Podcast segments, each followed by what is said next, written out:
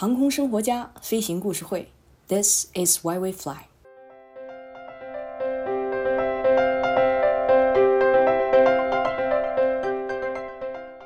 六月里花儿香，六月里好阳光，六一儿童节，歌儿到处唱。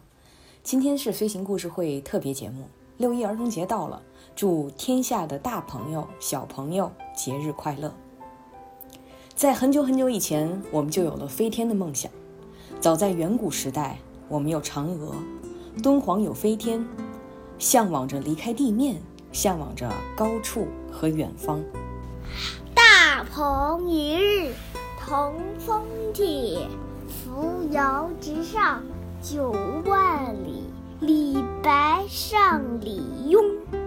梦想，梦想，光想着肯定是不行的，梦圆了才好。真正开始把人类飞行的梦想照进现实的是达芬奇，就是那个画鸡蛋的达芬奇，那个绘制了蒙娜丽莎的微笑的达芬奇。他兴趣广泛，学习了很多学科，但他尤其醉心于对人类机械飞行的可能性研究。他创作了超过三万五千字的内容和五百多幅素描，来介绍飞行器、空气性质，还有鸟类飞行。不可思议的是，他还构思出了滑翔机和直升飞机。在意大利的达芬奇博物馆里，你能够看见各种还原他手稿的模型。一旦一个人尝试过飞行，他就会在地上走路时，时常仰望天空，看着他曾去的地方，并且渴望再次回到那儿。达芬奇。于是乎，飞行的梦想终于实现了。从热气球，到飞艇，到水上飞机，到战争时候可怕的武器。王牌飞行员身体出战，飞机并没有过错，王牌飞行员也非常炫酷。是发动战争的人们利用了这些飞机的神奇，创造了历史。就像宫崎骏老先生说的那样。他虽然迷上了军用飞机，但是即便如此，同时深刻的反对战争，向往和平。飞机和无线电让我们团结起来。卓别林。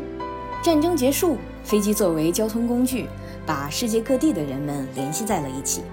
中国的瓷器在法兰西的展厅里闪耀，非洲的咖啡上了美国的餐桌，斯里兰卡的红茶摆在了韩国的咖啡馆。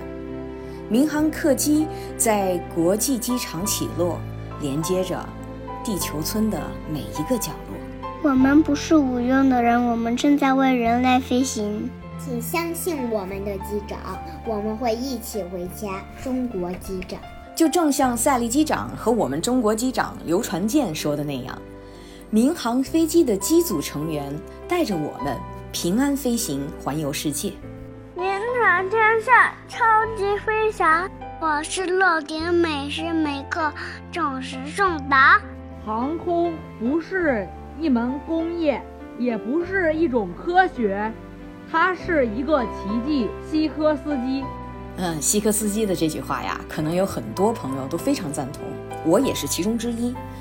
奇迹就在于铁疙瘩飞上了天，连接世界。